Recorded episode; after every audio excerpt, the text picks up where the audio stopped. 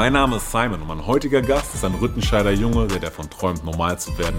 Denn er lebt im Millionenhasser seit er 28 ist. Er hat 31 mal Gold, dreimal Platin und über 2 Milliarden Streams. Deswegen sagt ihm kein Major, was er muss. Er sagt dem Major, was er braucht. Er strebte nach Glück und scheint es gefunden zu haben, denn es ist der händchenhaltende CEO. PA Sports ist bei uns. Hallo. Yeah, freut mich.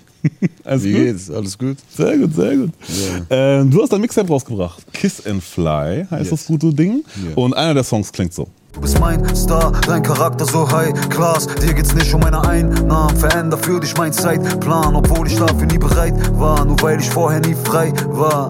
Du bist mein Blessing, ich lieb dich immer weiter. Yeah. Schön, oder? Also, gutes Sample. Aber auch ein schöner Song, muss man auch sagen. ähm, es ist ja ein Mixtape im klassischen Sinne eigentlich. Ähm, also da sind viele Samples drauf tatsächlich ähm, Ja. von, von bekannten Songs. Ähm, du arbeitest aber auch schon an deinem zehnten Soloalbum. Ja. Äh, ihr wart auf Tour, ist jetzt schon wieder ein bisschen länger her, aber ähm, da ist ja auch einiges passiert. Ähm, du bist seit einigen Monaten glücklich vergeben und teilst es auch mit der Öffentlichkeit. Ja. Und äh, bei Life is Pain tut sich, glaube ich, auch einiges. Zu deinem Mixtape. Yes. Äh, 36 Minuten verteilt auf 14 Songs. Ähm, davon die März. Da weißt du sogar mehr als ich. Davon die Mehrzahl nach dem ursprünglichen Mixtape-Gedanken, zumindest kam mir das so vor, weil es gab auch so ein bisschen die Diskussion, okay, warum sind da so viele Songs drauf, die quasi so diese klassischen Samples auch haben? Und aus, da, wo ich herkomme, ist das klassische Mixtape genau das. Also man performt Songs auf bekannte Beats. So. Weiß heute keiner mehr. Ja. Ähm, also man könnte sagen, entweder im ursprünglichen Mixtape-Gedanken oder im aktuellen Deutschrap-Trend, weil das ist ja auch äh, so eine Sache, die jetzt äh, viel Ich habe passiert. es eigentlich, ich habe den aktuellen Deutschrap-Trend mit dem ursprünglichen Mixtape-Gedanken kombiniert. Wahrscheinlich äh, erkennen die meisten Leute, die mir gerade aber zuhören, nur den aktuellen Deutschrap-Trend daraus, was ich ein bisschen schade finde, aber ja, lass uns darüber reden. Sehr Ja. gerne. Ähm, wie viel Kalkül war bei der Sample-Auswahl dabei? Ähm, ich will mir das jetzt nicht auf die Fahne schreiben, weil das wäre ein bisschen zu hoch gegriffen. Es gab auf jeden Fall Tendenzen, die schon in so eine Richtung gingen. Aber es ist natürlich durch Heaven, dadurch, dass Heaven irgendwie ein bis zwei Monate nach einer der größten Nummern, die Luciano bis heute gedroppt hat, erschienen ist, wurde natürlich sofort der Vergleich hergestellt. Und man hat gemutmaßt, dass ich ähm, ja, mich habe davon inspirieren lassen, wie es in dem Moment wahrscheinlich halb Deutschrap getan hat. Aber ähm, faktisch ist es so, dass ich mit I Don't Wanna Know Ende 2021 eigentlich einer der ersten gewesen bin, der wirklich eine Hook, die es schon gegeben hat, die auch schon relativ groß gewesen ist in Form eines Welthits, ähm, runtergepitcht hat und quasi die Hook hat die Hook sein lassen. Ähm, dementsprechend war das für mich nicht so, dass ich, als ob ich jetzt auf einen Zug aufspringen würde, der jetzt gerade schon am Rollen ist und ich möchte auch davon profitieren. Das ist es gar nicht gewesen. Und ähm, ja, ich war auf jeden Fall einer der Ersten, der das gemacht hat. Aber für mich war es wichtig, irgendwie zu symbolisieren, dass das für mich jetzt nicht irgendwie mein künstlerischer Anspruch beziehungsweise der künstlerische nächste Step ist. Und deswegen habe ich es mit dem Deutschrap-Mixtape-Gedanken kombiniert, weil für mich sind solche Songs dazu prädestiniert, auf Mixtapes stattzufinden. Für die jüngere Generation ist es halt, ey, der samplet jetzt auch oder der probiert einen Hit zu kreieren. Wenn ich so eine Dinger mache, denke ich eher an so eine Geschichte wie Savage Goes Hollywood, was man heutzutage leider gar nicht mehr im äh, Streaming hören kann, wo er damals ähm, quasi ein ganzes Mixtape nur auf bekannte Ami-Beats gerappt hat. So, ne? Das sind die Deutschrap-Mixtapes damals gewesen. Die Originalparts teilweise noch drauf waren von den Amis. Ja, richtig. Und er hat dann einfach nur den 16er zweiten drauf. Part gemacht Genau. oder so. Ja, das kannst du jetzt heute in der Form nicht mehr umsetzen. Aber für mich ist das eher so ein Ding. Also ich würde jetzt auf meinem zehnten Soloalbum, auch wenn ich wüsste, dass es funktioniert, da verfolge ich ein bisschen anderen Anspruch und würde jetzt nicht drei, vier so einer Sample-Songs draufpacken. Also bis jetzt haben wir keinen einzigen. Mhm. So. Aber ähm, damals haben wir halt ein paar so einer Sachen gemacht über einen Zeitraum von einem Jahr. Und dann habe ich gesagt, ey, wenn ich das kombiniert auf einem Longplayer stattfinden lassen würde, dann mit dem Deckmantel eines Mixtapes. So, Ich würde das jetzt nicht auf einer PA Sports Soloalbumplatte haben wollen, weil ähm, da bin ich selber ein bisschen zu perfektionistisch für und ähm, da mache ich es mir auch ungern so einfach, dass ich eine Hook quasi einfach von jemand anderem nehme. Auf einem Mixtape funktioniert das so, aber das ist jetzt das, ähm, also die Leute liegen komplett falsch, wenn die denken, dass ich das jetzt hier zu meinem neuen Style mache und jetzt die ganze Zeit so Musik machen werde. Das ist Mixtape-Shit. Dementsprechend heißt das auch so. Aber auf meinem Soloalbum ähm, verfolge ich schon ähm, den Anspruch, 100% eigene Werke zu kreieren, die nur von mir leben und dann entweder funktionieren oder auch nicht. Ja. Jetzt arbeitest du auch schon an, an deinem zehnten Soloalbum. Ja. Ähm, und also so bei mir war das so ein bisschen Streben nach Glück, auch die ganze Promophase, die du drum, drumherum gestrickt hattest. Das war so eine Art Abschluss mit der Vergangenheit, so eine Art Reinigung, die du quasi so für dich vollzogen hast, so zum Teil. Ja. Ähm, Korrigiere mich, ähm, Kiss and Fly sind jetzt Liebessongs, ein bisschen Ballerei.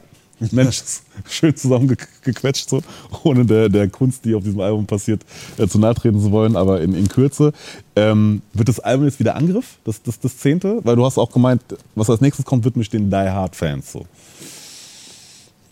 Ähm, es ist mein zehntes Album und auf meinem zehnten Album werden die Leute auf jeden Fall PA Sports hören. Und ähm, ich möchte nicht sagen, dass ich auf meinem Mixtape nicht PA Sports bin, aber na klar, ähm, es ist, würde ich sagen, experimenteller und man, ich lehne mich auf jeden Fall ein bisschen aus dem Fenster, beziehungsweise probiere ich einfach auch mich auf einem anderen Spielfeld so ein bisschen aus, obwohl ich auch da die ganze Zeit ähm, Lines droppe und probiere mit technischer Raffinesse irgendwie zu überzeugen, aber es lebt einfach von einem anderen Spirit, würde ich sagen. Und klar, ich habe vor, auf meiner zehnten Platte, das ist für mich auch symbolisch was Besonderes und die Leute sollen da PA Sports zu hören kriegen, 100 Prozent. Das heißt nicht, dass ich mich nicht musikalisch ausprobieren werde oder auch äh, Toplines auf dem Album bringe oder auch Hook-Melodien und Sachen, gar keine Frage. Das gehört mittlerweile genauso zu PA Sports wie irgendwie Bars spitten. Aber vom Spirit her wird es auf jeden Fall in die äh, Richtung gehen, die meine Die Hard-Fans auch von mir erwarten. Und ja, Streben nach Glück liegt jetzt mittlerweile schon wieder knapp zwei Jahre zurück. Dementsprechend haben sich auch wieder einige Dinge angestaut, die ich auf so einer Platte thematisieren könnte.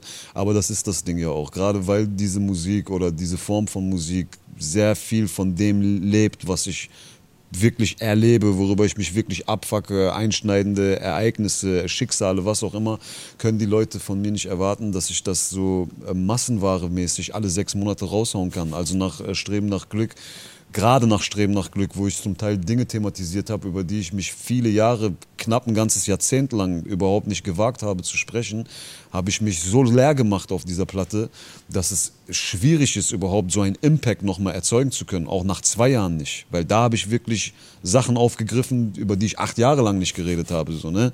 Und jetzt äh, sind gerade mal wieder zwei Jahre ins Land gezogen. Ich habe da wirklich alles rausgelassen. Damit möchte ich nicht direkt irgendwie den Anspruch nach unten schrauben und den Leuten sagen, ey, ich kann euch nicht so einen Impact liefern wie auf dem letzten Soloalbum äh, oder auf dem letzten Soloalbum. Aber ich war ähm, letztes Jahr auf jeden Fall noch gar nicht in der Lage dazu, ansatzweise thematisch irgendwas hinzukriegen, was... Ähm, diese, diese Power hat, wo die Leute wirklich merken, das hat auch diese Größe und so. Ne?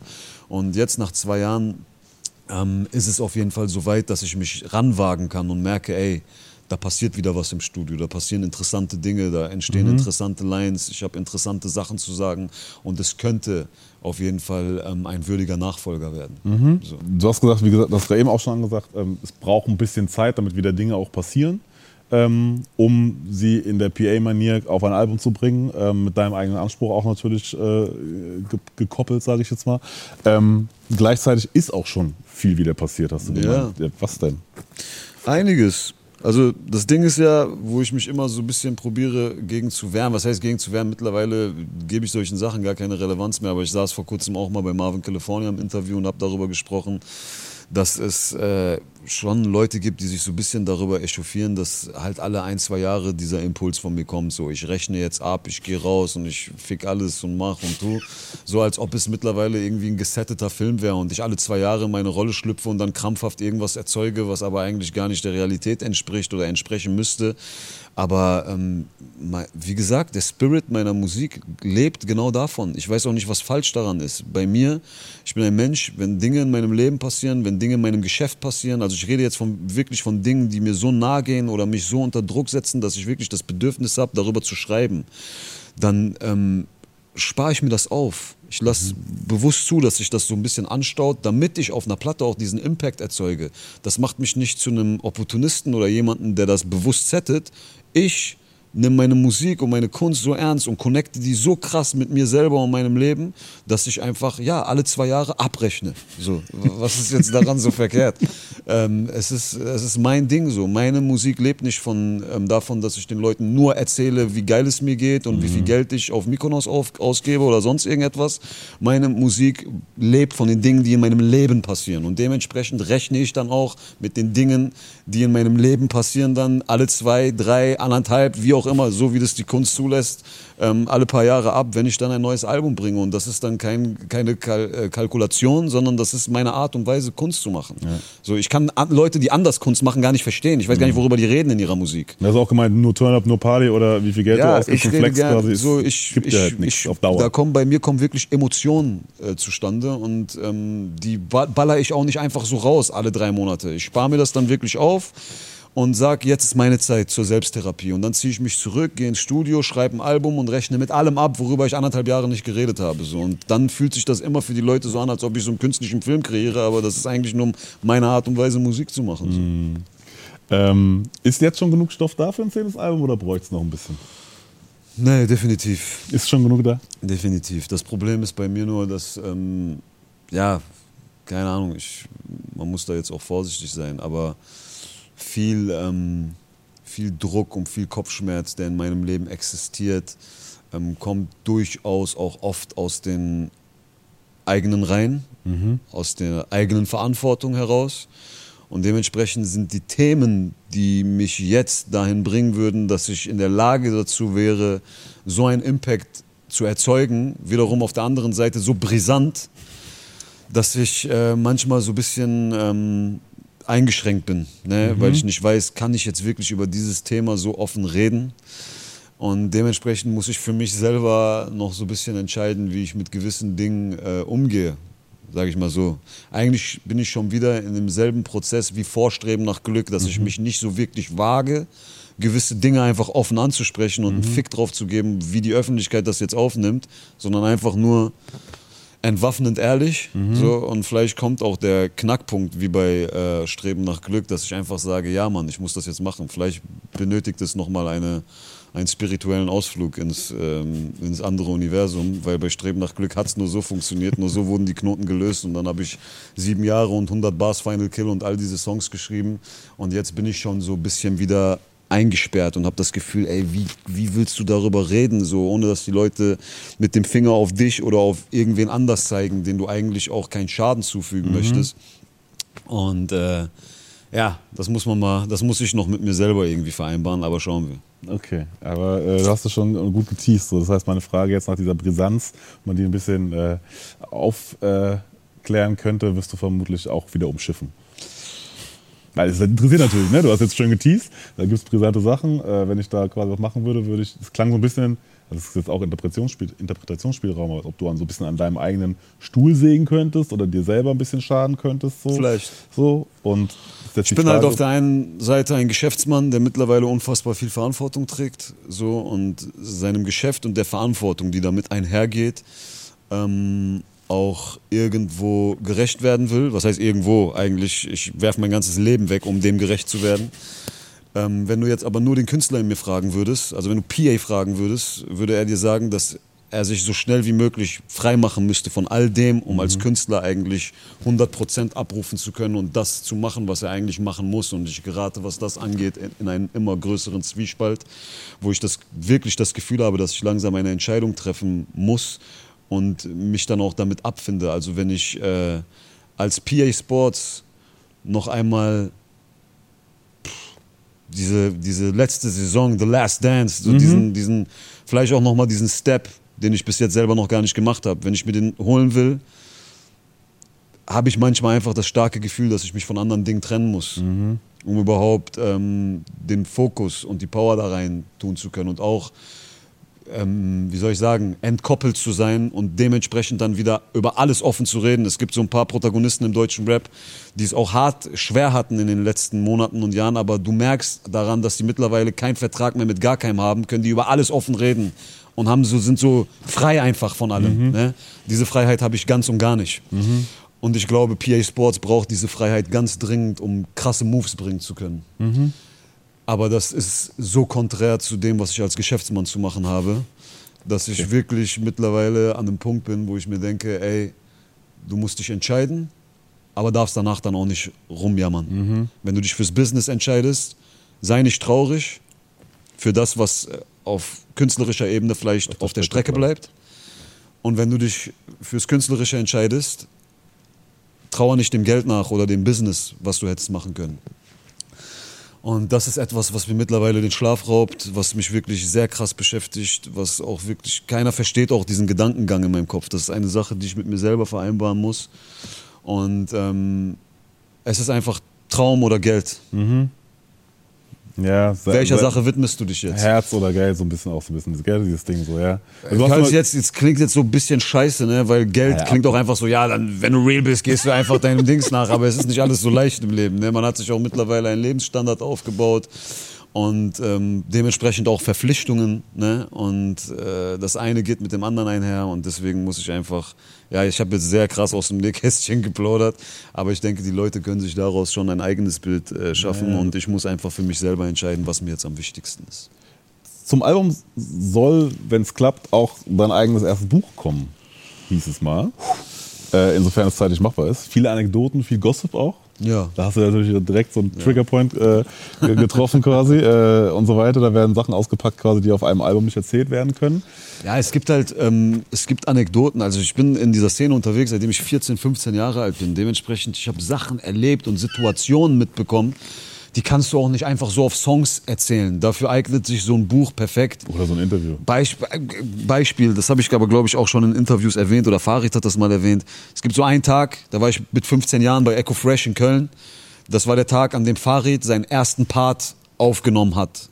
Dort im Studio fürs damalige Fick Deine Story Mixtape von Echo. Ich habe ihn damals am Kalk-Postbahnhof abgeholt und ihn zu seinem ersten Treffen quasi mit Echo begleitet. Am selben Tag ist irgendwie Bushido dort ins Studio reingeplatzt und ich saß da so als 15-jähriger Junge und der hat mich so darüber belehrt, dass ich doch eigentlich um diese Uhrzeit zu Hause sein müsste, um für die Schule zu lernen. Das sind so witzige Anekdoten, die ich auf meinem gesamten Weg, ich kann dir davon 20 Stück aufzählen, aber solche Sachen kannst du nicht in einem Song verpacken. So. Das ist einfach interessant, perfekt für ein Buch und ich will irgendwann mal, wenn ich dieses Buch schreibe, gibt es einige dieser Stories und auch Stories, wo der eine oder andere so ein bisschen sein Fett wegbekommt oder so ein bisschen entlarvt wird. Ne? Aber ich habe angefangen zu schreiben und ich möchte auch im Gegensatz zu anderen Rappern, die Bücher rausbringen, die meisten holen sich irgendwelche Lektoren dazu und äh, die werden dann quasi wie in einem Interview in Gespräche verwickelt, aber schreiben es dann. in Wirklichkeit ein ganz anderer. Gut, kennen wir aus dem Deutschrap. Ja, ich denke, dass ich äh, derjenige bin, der die, die Rhetorik mitbringt, so ein Buch auch selbst schreiben zu können. Aber es kostet halt unfassbar viel Zeit und ich habe einmal, ich einmal halt die, äh, ich einmal halt die Einleitung geschrieben an einem Tag, wo ich wirklich lost war. Ich hatte wirklich, ich war so, meine, äh, ich hatte einen richtig abgefuckten Tag und ähm, gewisse Ereignisse an dem Tag haben so komplett meine Energie rausgesaugt und ich lag so auf der Couch und wusste nichts mit mir anzufangen. Und an dem Tag, in dieser Leere, habe ich mein Handy in die Hand genommen und habe dieses diese Einleitung quasi geschrieben und seitdem habe ich dieses Handy nie wieder in die Hand genommen, um irgendwas zu schreiben. Das ist jetzt mittlerweile acht Monate her. Und wenn es in dem Tempo stattfindet, wird dieses Buch wahrscheinlich irgendwann rauskommen, wenn ich 56 bin. Deswegen, also jetzt mit dem nächsten Album kriege ich es auf jeden Fall nicht kombiniert. Ich muss mir irgendwann einfach Zeit nehmen und dann wirklich zwei, drei Monate mich einsperren und meine komplette Hauptkonzentration auf diese Sache lenken. So. Und äh, ich werde das auf jeden Fall noch machen und ich möchte das machen. Ob das jetzt wirklich in Kombination mit dem zehnten Album passiert, äh, weiß ich nicht. Eher nicht, vermutlich. Ja, so. Ja, ja. Äh, macht darauf, glaube ich, auf jeden Fall auch Sinn, trotzdem sich jemanden zur Seite zu holen, weil dann hat man ein bisschen die ganzen Kopffix ein bisschen weniger, aber es geht vielleicht einfach smoother. So. Weil ich glaube schon, dass du imstande bist, so und auch äh, von der Eloquenz her und so weiter und so fort, von der Rhetorik, da so ein Buch zu schreiben. So. Ja. Aber ich glaube, wenn du da jemanden hast, der das quasi vielleicht auch schon ein, zwei Mal gemacht hat, geht vielleicht noch ein bisschen mehr flüssiger. So. Yes.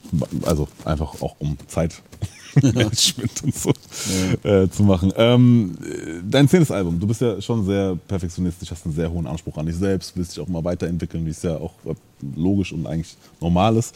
Ähm, und du hast aber gemeint, du therapierst dein Umfeld schon sehr, sehr hart, was dein zehntes Album angeht. So.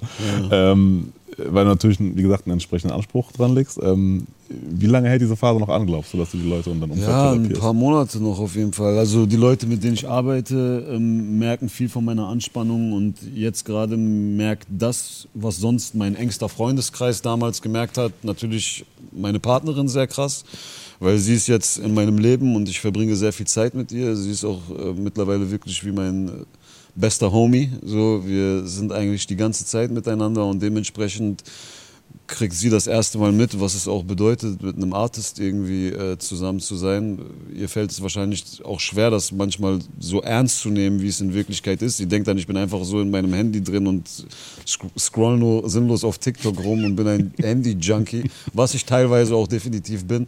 Aber ich habe halt diesen Film im Kopf. Ich habe halt die letzten Monate ähm, eine sehr schöne Zeit verbracht und habe so auf locker flockig dieses Mixtape gemacht aber krieg mittlerweile auch extrem Druck, weil ich mir denke, ey, Pam, du musst wieder in diesen Drive reinkommen, du musst dieses, du musst dieses Feuer entwickeln, dieses, dass du eigentlich für nichts anderes als für dieses Album gerade lebst, mit dem du auf den Markt gehen willst, um das ganze Land zu ficken. So. Ja, und gefühlt ist halt so dein Monument auch, ne? So, ist und das ist so, das ist so, da, da, diesen, diesen Vibe überhaupt zu erschaffen, dass ich in diesem Modus drin bin. Ich bin eigentlich voll weit weg davon, so, weil das hat auch immer sehr stark von meiner, ja, ich will jetzt nicht Einsamkeit, Abgefucktheit, ich will jetzt nicht sagen, dass mein Leben scheiße sein muss, damit ich gute Kunst machen kann.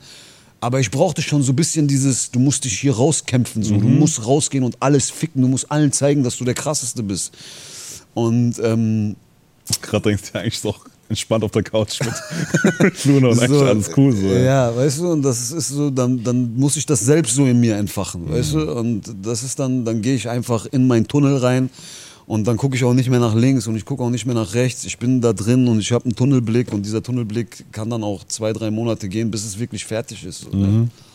Das ist Das ist das, was du meintest, dass sich das zwischenzeitlich auch zu einem unerträglichen Partner macht. ja klar. So ein bisschen. Klar, weil ich einfach dann äh, wahrscheinlich eine gewisse Ignoranz ausstrahle, die ich eigentlich gar nicht habe. Ich bin einfach nur in dieser Scheiße drin und denke mir, verdammte krass, Kacke, das muss krass werden. Du hast so, Mann, wir Rapper sind am Ende des Tages auch wie, ähm, wie, keine Ahnung, Sportler, die sich Trophäen abholen wollen. Auf der einen Seite, auf dem einen Blatt steht natürlich das Geld, was du verdienst und die Tatsache, dass du Musik zu deinem Beruf gemacht hast. Dafür bist du grundsätzlich erstmal dankbar und willst auch gar nicht so Korinthenkackermäßig rüberkommen, dass du die ganze Zeit den nächsten Step, den nächsten Step und sonst was. Aber es gibt auch einfach die Trophäen und die Erfolge und die Sachen, die du dir holen willst. Und da ist dann die Competition und der Konkurrenzkampf mit anderen und so. Das spielt alles eine auch. Rolle. Wenn du das nicht in dir trägst, dann das, ist, das sind noch nicht mal, das sind ego-bedingte Dinge, die noch nicht mal coole Emotionen sind. Aber an dem Tag, an dem das ein Künstler nicht mehr in sich hat, wirklich diesen Konkurrenzkampf mit anderen, die Nummer eins sein zu wollen, wenn du das nicht mehr spürst, dann hör auf. Ja, dann hör auf. Dann, bist, dann hast du diesen Spirit nicht mehr. Dann bist du nicht mehr dafür gemacht. Und ich kenne viele Künstler, die das irgendwann mal einfach nicht mehr empfunden haben. Und das ist auch was Schönes. Wenn du irgendwann satt bist davon und das ist nicht mehr in dir drin, dann kannst du dich auch irgendwann wirklich zur Ruhe setzen und sagen, ich habe das durchgespielt, ich bin damit fertig. Aber ich bin froh, dass ich das mit 32 noch habe, weil das, das spornt mich an, das macht mich dazu, dass ich noch ins Studio gehen kann und immer noch geile Alben schreiben kann. An dem Tag, an dem ich das nicht mehr empfinde, eine Emotion, die Menschen, die keine Künstler sind, wahrscheinlich nicht mal nachempfinden können oder sich denken, was ist das, was soll das, was ist das für eine Denkerei so, ne? Aber als Künstler brauchst du das zu 100 Prozent. Wenn du das nicht hast, geh Dings, zieh dich zurück, fang an, Künstler unter Vertrag zu nehmen, bring andere raus, mach das hauptsächlich oder such dir einen anderen Job im Musikbusiness, aber dann ist es auf jeden Fall nicht mehr deine Berufung, da vorne zu stehen und zerreißen zu wollen. Für dieses Zerreißen wollen muss dieser Competition-Gedanke und dieses, ich will alles abrasieren und ich muss die Nummer eins sein und ich muss der krasseste sein, ähm, das brauchst du einfach, um das abrufen zu können. Wenn du das nicht mehr hast, dann, dann hast du es nicht mehr. Hast du sie ein bisschen vorgewarnt, dass da jetzt so dieser andere PA-Modus kommen könnte? So? Oder wie? Nein, ich muss sie ja erstmal überzeugen. Dann lässt es so natürlich erstmal weg. Nein, aber, aber äh, man lernt sich ja auch kennen. Ja. Man lernt sich ja auch kennen. So. Ja, ich stelle es mir schon nicht so. Also, ne, man muss ja auch sie bereit sein dafür. so. Ähm, und äh, wie ist das generell so ein PA in der Beziehung? Ich meine, du hast jetzt auch öffentlich gemacht, so ist so. Ja, ähm, erstmal es ist wirklich so, ähm, ich bin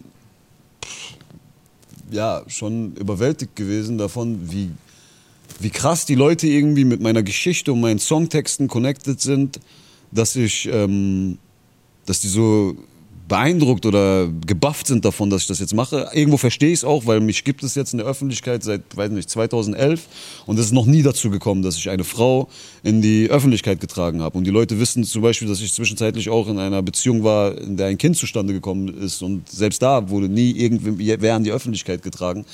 Und ähm, das hat seine Gründe gehabt, warum ich das nie gemacht habe. Und es gibt auch Gründe dafür, dass ich es heute mache. Und Mhm. die Gründe sind meistens auf die Person zurückzuführen, mit der ich, äh, Mhm. mit der ich in einer Relationship bin, sozusagen. Ne? Und ähm, ich habe mich jetzt einfach von vielen Dingen freigemacht, die ich damals noch so in mir getragen habe, die mich da drin äh, die mich dahin, da drin behindert haben, das zu machen. Ähm, ich bin sehr glücklich. Ich bin der Meinung, dass es ähm, legitim ist, dass ich mein Glück auch mal mit der Öffentlichkeit teile. Ich teile ja sonst auch jeden Abfuck und jeden Pain, den ich habe mit der Öffentlichkeit. Warum nicht, warum nicht mein Glück? Und vor allem der größte, das größte Argument dafür einfach meine Partnerin. Das ist ein Mensch, der ich, der ich ähm, das Vertrauen entgegenbringe, dieses, dieses dieses Ding mit ihr zu teilen. So. Erstens, weil ich weiß, dass sie selber gar keine Relevanz da drin sieht. So. Und zweitens einfach, weil ich, ähm, weil ich weiß, dass ich ihr dieses Vertrauen entgegenbringen kann. Ne? Weil die Öffentlichkeit, ähm, einem Menschen die Öffentlichkeit zu geben, gerade Menschen, die Wert darauf legen. Und deswegen habe ich das in der Vergangenheit vielleicht noch nie gemacht, weil ich eher in Beziehungen oder in ähm, Verhältnissen mit Leuten war, wo ich das Gefühl hatte, dass sie es darauf absehen, in diese Position reinzukommen. Wenn du jemandem auf jeden Fall die Öffentlichkeit in die Hand gibst, dann kann diese Person natürlich irgendwann mal auch diese Öffentlichkeit für sich selbst nutzen und vielleicht auch irgendwann äh, Scheiße über dich erzählen in der Öffentlichkeit oder sonst was. Ne? Diese, diese Waffe quasi, die gibst, diese Waffe, mit der die Person dich selbst erschießen könnte, Ja. die gibst du ihr in die Hand. Und ähm, anderem, dafür ja. muss ein großes, ähm, muss ein großes äh, Erschießen hört sich sehr hart an. Ne? Also du weißt schon, was ich meine. Aber es dazu gehört, das ist schon, ich finde, es ist schon ein Zeichen vom Vertrauen so. Voll. Und ich habe bis jetzt niemand, niemandem so vertraut, wie ich ihr vertraue. Und deswegen habe ich jetzt gar kein Problem damit, das zu machen so. Und diese komplex behafteten Gedanken von wegen ähm, ja, wenn du sie in die Öffentlichkeit stellst, dann könnte sie auch in der Öffentlichkeit angegriffen werden oder jemand könnte was sagen oder so. Ich weiß, dass sie ein sehr charakterstarker Mensch ist, der sich von sowas niemals runterziehen lassen würde. Wenn sowas auch passieren würde, würde sie so richtig drüber lachen. Sie würde wahrscheinlich noch ähm, mit mir streiten, wenn ich es ernst nehmen würde. Und auf der anderen Seite weiß ich mittlerweile, dass ich halt, wie soll ich sagen, ich bin einfach überzeugt von mir selbst. Wer sich wagt, das zu machen mit mir, der ist lebensmüde. Ja, Jetzt nicht lebensmüde in Form von, dass ich ihn Ja, umbringe ja. oder so, sondern lebensmüde Aber- in der Öffentlichkeit. Ich bin schon ein guter Beef-Partner, wenn du möchtest. Ich denke, ich gehöre zu den Top 5 in Deutschland mittlerweile, mit denen du dich in der Öffentlichkeit nicht streiten willst. Und wer Bock hat, das bei mir zu machen, ja, bitteschön, Alter. Ich So, suche doch, nur nach- ich such doch nur nach Sachen, die das Feuer in mir entfachen, verstehst du? Deswegen vielleicht, ähm, ja, keine Ahnung. Ich mache mich da einfach locker so. Ne? Hast du dich denn bereit gefühlt oder ist es einfach so passiert quasi? Weil man hatte schon das Gefühl, so ein bisschen auch nach Streben nach Glück und so, dass da, ähm, dass du erstmal aufgeräumt hast und da ist jetzt auch viel, ne, erstmal bereinigt worden, nenne ich es jetzt mal so. Ähm, und man hatte schon das Gefühl, so klar, du lernst Leute kennen, bist ein eleganter äh, Typ, so sympathisch und so, aber dass es jetzt so passiert, wie es passiert ist, so, war vielleicht für viele schon aus der außenstehenden äh, Sicht so jetzt nicht so. Aber war das so ein Ding? Weil du hast ja auch relativ schnell Gas gegeben, so deswegen. Nein, das kommt nur so, das kommt den Leuten nur so vor, weil in dem Moment, wo etwas öffentlich passiert, passiert es dann öffentlich. Aber keiner weiß ja, was vorher alles passiert ist. Und ich möchte einfach dazu nur gerne sagen, dass definitiv, also Streben nach Glück war für mich, das ist Kunst und das war mein symbolischer Move so, mit dem ich in meinem Leben aufgeräumt habe. Aber klar, äh, es war ganze Zeit lang so gewesen, dass selbst wenn ich die passende Partnerin getroffen hätte, ich einfach keinen Platz gehabt hätte in meinem Leben, weil einfach zu viel Trouble da gewesen ist. Und diesen Platz ähm, musste ich in den letzten Jahren auf jeden Fall erstmal schaffen. So, weil mir war vor zwei Jahren zum Beispiel bewusst, ey, würde ich heute auch die, der Liebe meines Lebens über den Weg laufen, ich müsste die ziehen lassen, weil ich, ich hätte, es geht nicht. Es geht einfach nicht. Es wäre total unvernünftig, weil die ähm, Krisenherde einfach noch viel zu hoch kochen und das kannst du nicht machen so. Das war mir grundsätzlich klar und deswegen habe ich auch schon, ähm, bevor ich sie kennengelernt habe, überhaupt ähm, die, für die Situation gesorgt, dass falls ich jemanden kennenlerne, ich das Okay. dann auch tragen kann. Das definitiv. Aber was die Leute halt nicht wissen, ist, dass wir schon eine ziemlich, äh, also eine lange Kennenlernphase hatten, also für uns in, in Bezug auf diese Beziehung, ähm, eine lange Kennenlernphase hatten, die nicht in der Öffentlichkeit stattgefunden hat. So irgendwelche Influencer-Paare, die machen ja ab dem Date, ersten Date irgendwas öffentlich und dann begleitet die Öffentlichkeit die gesamte Beziehung. Kommt es überhaupt zu einer Beziehung? Ja, nee, hat doch nicht geklappt und dann irgendwie Ja, ist das wie bei so einer, dann ist das wie bei so einem, bei so einer Dating-Show. Das machen wir ja nicht. Wir haben uns kennengelernt. Wir ähm, haben eine Kennenlernphase miteinander durchlaufen. Wir haben uns dazu entschieden, eine Beziehung miteinander zu führen und dann ganze Zeit nach der Entscheidung, also einige Wochen nach der Entscheidung, dass wir wirklich gesagt haben, wir haben ein Commitment miteinander, ist dann so der erste Move irgendwann in der Öffentlichkeit passiert. Sie hat zum Beispiel ähm, die ganze Tour schon begleitet und da war noch gar nichts öffentlich. Und da, nach der Tour hat es auch noch, glaube ich, einen ganzen Monat gedauert, bis wir irgendwann ein, einmal was gepostet haben oder so. Und von da aus hat sich dann so ein bisschen intensiviert, weil es auch schön gewesen ist. Weil man freut sich, wie gesagt, auch darüber, sein Glück irgendwie mit der Öffentlichkeit zu teilen. Und was ich sagen muss, was bei mir natürlich richtig schön ist, ähm, sind die Zusprüche, die du erhältst. Ne? Also du merkst wirklich, dass die Leute sich freuen, Die freuen sich weil die so ja. richtig mit irgendwie mit meiner Story connected sind. Also du siehst ja bei anderen Leuten, die Beziehungen offen machen, da liest du in den Kommentarbereichen zu 80 Prozent nur Scheiße. Und bei uns ist das vielleicht, wenn es hochkommt, 5 Prozent. Mhm. So, und dementsprechend beflügelt dich das natürlich auch und pusht dich und dann hast Mhm. du noch mehr Eier, irgendwie einen nächsten Post zu machen oder noch mehr mit der Öffentlichkeit zu teilen. Aber das ist jetzt nicht so, dass wir irgendwie äh, da irgendwas Gezieltes machen oder sie jetzt vorhat, äh, in die Öffentlichkeit zu gehen und morgen ähm, Smile Secret Produkte auf Instagram zu bewerben. sie ist einfach meine Partnerin und wir leben miteinander und mein Leben war schon immer mit der Öffentlichkeit connected und dementsprechend ist auch sie jetzt so ein bisschen mit der Öffentlichkeit connected. Aber ob sie morgen wirklich irgendwas damit machen will oder nicht, das ist erstens sowieso komplett ihr selbst überlassen.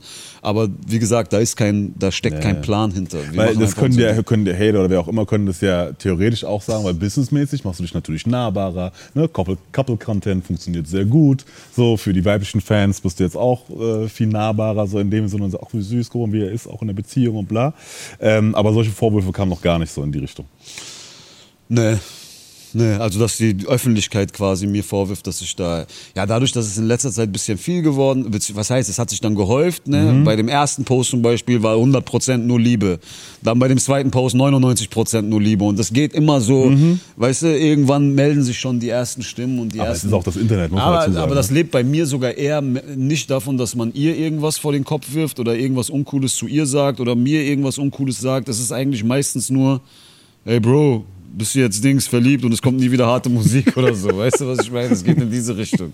Und dementsprechend machen die Leute sich jetzt so ein bisschen Sorgen vielleicht, dass ich äh, zum Pantoffelheld geworden bin. Mhm. Aber äh, Leute, macht euch locker. Ich bin, ich mache mein Ding. Genauso Aber es hat ja schon einen Klick gemacht, weil es, äh, mit Gas geben meinte ich gar nicht so dieses in die Öffentlichkeit gehen, sondern ich meinte eher Gas geben bei eurer Kennenlern-Story, als so zweites Date in die Schweiz einladen und dann direkt auf der Rückbank vom Wagen Händchen halten und so. Was, Das hat äh, sie ja erzählt in einem ja Livestream. Ich weiß, du hast aber scheinbar ja schon, oder ist es der normale Pace, den PA so vorlegt, wenn er jemanden kennenlernt? ich will darauf hinaus. Was hatte sie, was dich so äh, zu diesen zu diesen Sachen getrieben hat, weil gefühlt, so wie sie es oder wie ihr es beschrieben habt, so ähm, warst du da schon auf jeden Fall Guck mal, grundsätzlich, ähm, wenn du das machst, was ich mache, ne, also jede Frau, die du triffst, probiert dir grundsätzlich erstmal das Gefühl zu geben, mich interessiert nicht, wer du bist und mich interessiert nicht, was du machst. Das macht jeder. Also es gibt keine, die zu dir kommt und sagt, ja, ich bin nur deswegen da. Das macht niemand. Ne? Also jeder probiert grundsätzlich erstmal das Gefühl zu erschaffen, ey, mich interessiert das nicht. Ja, ja, klar. Das Problem ist, dass ich 99% nicht abkaufe. Ne? Also, dass du es wirklich spürst, dass das nur eine Masche ist. Dass die Person wahrscheinlich schon weiß, wie dein Großvater heißt, der in Iran lebt, aber so tut, als ob die dich gerade zum ersten Mal gesehen hat. So. Ne? Und dieses Gefühl habe ich eigentlich durchgehend bei allen Bekanntschaften, die ich so in den letzten Jahren gemacht habe, dass da schon ein gewisses Level an Opportunismus mitgeschwungen hat. Und bei ihr habe ich sehr schnell das Gefühl gehabt, dass mein Beruf und das, was ich mache und das, was mein Leben halt mitbringt, eher eine Red Flag für sie ist, als ein ähm, Argument ähm, mit mir in so eine Sache reinzugehen. Ne? Also sie ist trotz jetzt, wir, nicht- wir, nicht wir, wir machen jetzt mal komplett jetzt, dass sie, dass sie, sie ist komplett mein Typ und alles ist das jetzt mal das ganze oberflächliche, äußerliche beiseite, das was mein Herz berührt hat, wo ich gesagt habe, ich will diesen Menschen äh, kennenlernen, weil das ist ja wirklich gar nichts, was ich an Äußerlichkeit festmache, Mhm. beziehungsweise das Äußerliche ist das, was dich erstmal catcht, aber ähm, danach kommt alles andere. Was dich hält, ist ja das- weißt ja, du, das ist alles andere und alles andere war halt ähm, Sie ist das, was ich ähm, unter einer Frau mit Klasse und äh, Stil verstehe. So wie sie sich mir gegenüber äh, verhalten hat, wie sie sich mir gegenüber ähm, benommen hat, wie ihr Benehmen äh, gewesen ist, wenn ich mit ihr unterwegs war. Wir haben halt, wie gesagt, uns zwei Monate nur kennengelernt. Und auch sie hat mich abgecheckt. So, ne? Und ich musste mich auch das erste Mal wieder, wie soll ich sagen, in eine Beziehung reinhängen. Ne? Das ist das ja. Bei den arbeiten 99 dafür. Prozent davor, die dir zwar aus ihrem Mund erzählt haben, mich interessiert nicht, was du machst, hast du aber sehr schnell dann wieder gemerkt, durch deine Freiheiten und durch deine lockere Art und Weise, das eigentlich angehen zu lassen und dass du mit Fingerschnipsen immer alles so in die Richtung lenken konntest, wie du wolltest, dass du eine gewisse Macht hast, die eigentlich nur davon lebt, dass du der bist, der du bist. Und ähm, das hatte ich in dieser Kennenlernphase überhaupt nicht. Es war so, als ob dieser ganze Status und das, das ist alles weg. Ich muss jetzt hier abliefern, wie damals, wo ich 16 war und auf der Schule ein neues Mädchen kennengelernt habe, was mich interessiert hat. Oder ich lasse es sein. Und diese Person will auch nichts weiter mit mir zu tun haben. Und das, das hat einen Effort von mir gefordert. Ähm, den ich lange nicht mehr leisten musste. So, und das ähm, triggert einen Mann natürlich auf eine ganz andere ähm, Art und Weise. Und äh, ja, ich kann jetzt noch weiter ausführen. Also ich habe äh, ich hab auch hier und da äh, schon psychologische Gespräche in meinem Leben geführt und ähm, da herausgearbeitet, dass bei mir eine ganz hässliche Verknüpfung ist. So. Liebe ist grundsätzlich mit Leistung verbunden. So. Und dementsprechend habe ich immer das Gefühl, so ich leiste was und dafür liebst du mich. So. Und das sind auch, denke ich, das ist auch, glaube ich, der Typ Frau, den ich in meinem Leben immer sehr leicht bekommen habe. Die liebt mich für meine Leistung, da weiß ich ganz genau, welche Knöpfe ich drücken muss. Und sobald dieses Konzept nicht mehr greift, dann bin ich natürlich auf einmal wie ein kleines Kind wieder so, ne? Und muss irgendwie, das funktioniert nicht, wie es sonst funktioniert. Und sie hat mir sehr schnell das Gefühl gegeben, deine Leistung oder das, was du bist oder keine Alles Ahnung, das ist für mich beiseite, total so. uninteressant. So, du, ne? ich bin dich quasi so. Deiner Ja. selbst wegen so im Endeffekt. Und ne? ähm, ja, das ist, denke ich, das, was mich gecatcht hat. Ja. Sehr gut. Du hast angesprochen, ähm, du hast deine Community weiß auch mittlerweile, dass du seit einiger Zeit in Therapie bist. Ähm, wie hat sie darauf reagiert ähm, und wie hat auch dein Umfeld darauf reagiert? So? Also Therapie ist so ein sch schwieriges Wort. es ist ne? so ein bisschen behaftet, aber eigentlich schade, weil Ähm, sie hat, äh, ja, weil Therapie bedeutet, ähm, dass ich das regelmäßig mache und auch so richtig irgendwie einen Anspruch dahinter verfolge, beziehungsweise eine, eine Idee oder irgendwas habe, wo ich auf ein Ziel hinaus arbeite. Das ist es gar nicht. Es gab einfach eine Zeit, wo ich wirklich kurz vor einem Burnout war und das Gefühl hatte, ey, ich muss mit jemandem reden. Jemandem, der außenstehend von dem alles ist. Auch kein, auch nicht meinen besten Freund, auch nicht mein Bruder, auch niemanden, der irgendwie. der mich gar nicht kennt einfach. Weißt du? Ja, ja. So äh, in dem Stil. Ähm, sie hat äh, total äh, gefeiert, würde ich mal sagen. Also sie, sie ist keine, die das als Schwäche sieht. Das hat ihr quasi, denke ich, das Gefühl gegeben, ah, okay, das heißt, er muss ein Typ sein, der sich so reflektiert, dass er sagt, ey, er ist bereit, mit einem Psychologen zu sprechen. Die meisten Männer sind ja so narzisstisch veranlagt, dass sie diesen Schritt nicht mal gehen würden. Wie ich mit einem Psychologen sprechen, ich bin der krasseste Typ. Ich mir in meinen Kopf rein. Das ist ja Also das, das- Schlimme, dass das- es so vor, äh, vorurteilsbelastet ist. Weil das so dieses Natur, du kriegst noch nicht mal deine eigenen Probleme geregelt, quasi so, und steh doch einfach mal auf, sei mal ein Mann und mach das weg quasi. Mäßig. Und dann, wie sollst du die ganzen anderen Sachen geregelt kriegen noch? Also es, es gibt schon was von deinem Mindset-Preis, wenn du so offen darüber reden kannst und es dir nicht mal peinlich ist. Aber ich habe keine Therapie, weil ich mache es viel zu unregelmäßig. Mhm. Also ich hatte mit meinem ähm, Coach, wenn ich ihn so nennen darf, weiß nicht, sechs oder sieben Sitzungen Mhm. und habe ihn jetzt mittlerweile seit bestimmt einem halben Jahr jetzt fast schon wieder gar nicht getroffen. So, ne? Mhm. Also ich muss ganz dringend wieder in regelmäßige Gespräche, weil es mir einfach hilft, gewisse Dinge aus einer anderen Perspektive zu reflektieren und vielleicht auch Fragen in mir selbst beantworten zu können. Mhm. So, weißt du, du musst gar nicht. Die Leute probieren die meisten Antworten immer draußen zu suchen, aber die meisten Ganz Antworten vieles. sind in uns. Man braucht nur manchmal einen anderen Blickwinkel, um das ähm, greifen zu können. Und Ja. dementsprechend, ich hoffe, dass ich auch mir dafür in Zukunft wieder viel mehr Zeit nehmen kann. Ja, es haben sich auch so Muster entwickelt, weißt du, wie gesagt, das sind 30 Jahre Muster, die auch funktioniert haben, die aus einem bestimmten Ja. Grund so sind, wie sie sind, so. Ja. Und daraus dann auszubrechen, da hilft halt manchmal einfach so ein, wie du gesagt hast, einen anderen Blick darauf zu bekommen, so.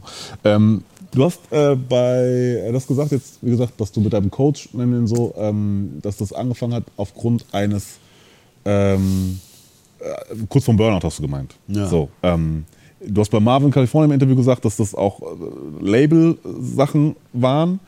Was genau hat das eigentlich, also hat, war der Auslöser, dass du gesagt hast, okay, ich, jetzt ist gerade too much in meinem Kopf, es platzt kurz davor, ich muss jetzt mit jemandem reden. So, also was war so, weil es klang sehr, dass das sehr businesslastig war, was da so ein bisschen Nee, der alles. Es Auslöser war nicht nur bu- businesslastig. Es war eine Zeit, wo das war so wohl die, würde ich sagen, businesslastigste Zeit, die dann ähm, aufeinander geprallt ist mit dem äh, privaten Kram, der zu dem Zeitpunkt auch sehr belastend gewesen ist. Und das war dann auch noch äh, zu dem Zeitpunkt, wo dieser SEK-Einsatz bei mir in der Wohnung gewesen ist.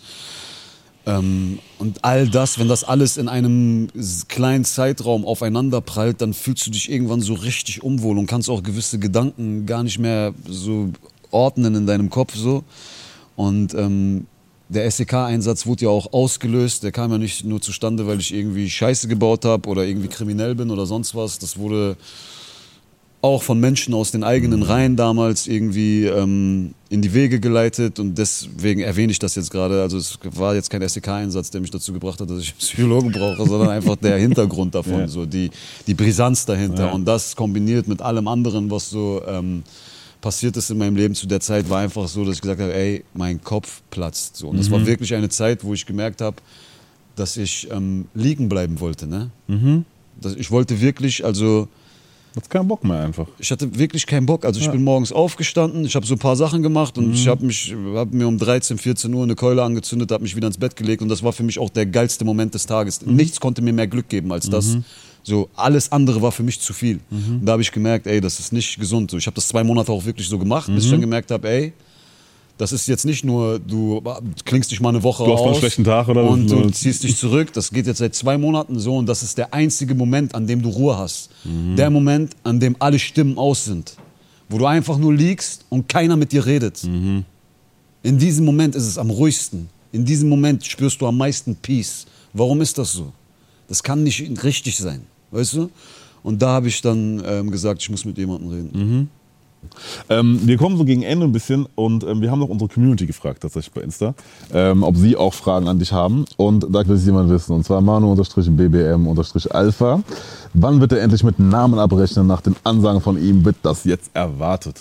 Ach, welchen Ansagen? Was meint er denn? Ich würde mal gerne mit so einem Typen live diskutieren, weil ich weiß ehrlich nicht, welche Ansagen er meint und man muss auch nicht immer mit Namen abrechnen. Auch dieses, weißt du, dieses Namen abrechnen ist auch mittlerweile meiner Meinung nach so richtig stillos. Ne? Wenn du in einem kompletten, äh, so, wenn du in einem ähm, Clinch mit jemandem landest, du hast wirklich Beef mit einer Person, ihr seid euch gegenseitig am Ficken, ja, dann ist es auch geil, wenn mal Distracks resultieren, die dann wirklich einer Person zugeschrieben werden. Habe ich ja auch schon oft in meiner Karriere gemacht. Dann hast du diese Competition, dann hast du dieses Battle. Aber was heißt jetzt Namen auszuteilen? Mittlerweile, wenn ich so eine 100-Bars-Geschichte droppe und ich sage dort brisante Zeilen, wo die Leute das Gefühl haben, der redet über das und über das, ihr wisst doch, über wen ich rede. Ihr wisst doch, wen ich ansprechen will. Ihr wisst doch, gegen wen sich die Dinge richten, die ich sage. Warum muss ich jetzt unbedingt noch einen Namen davor setzen, damit ihr diesen Gossip habt, damit ihr diesen Beef habt, damit ihr etwas Offizielles habt, an dem ihr euch aufgeilen könnt? Ich brauche das nicht unbedingt. Ich weiß, dass jeder da draußen weiß, wen ich meine. Ich weiß, dass die Person sich angesprochen fühlt. Ich weiß, wen ich meine. Wofür brauchen wir jetzt noch diesen fucking Namen in der Zeile? Einfach nur für die Brisanz. Und dann habe ich davon nichts anderes, als dass die Leute mir sagen, ich würde Promo-Beef machen, um meine Sachen groß zu bekommen. Habe ich keinen Bock drauf. Deswegen verpacke ich das lieber in Zeilen, die so ein bisschen verschlüsselt sind oder ich komme ein bisschen um die Ecke oder ich komme ein bisschen durch die Blume, aber am Ende des Tages weiß jeder, der drei Gehirnzellen hat, wen und was ich meine. Und falls du äh, zu denen gehörst, die weniger als drei besitzen, bist du leider Gottes raus. Pierre, gibt's noch was, über das du sprechen möchtest? Liegt dir noch irgendwas auf dem Herzen? Nee, Alter, wir haben echt ein sehr krasses Gespräch hier geführt. Ich bin sehr gespannt und ich freue mich auf die TikTok-Ausschnitte. Und äh, nice. Ähm, dann war's das schon wieder. Äh, Kiss and Fly ist das neue Tape von PA Sports. Es ist draußen. Das hier war Deutsche BDA. Instagram, ARD Mediathek, Radio, YouTube. Wir sind überall. Wer uns nicht findet, hat nie gesucht. Ähm, mein Name ist Simon und ähm, nicht vergessen, 2022, das ist nur die Aufwärmphase. Ihr wisst doch gar nicht, was los ist, wenn mein Album kommt.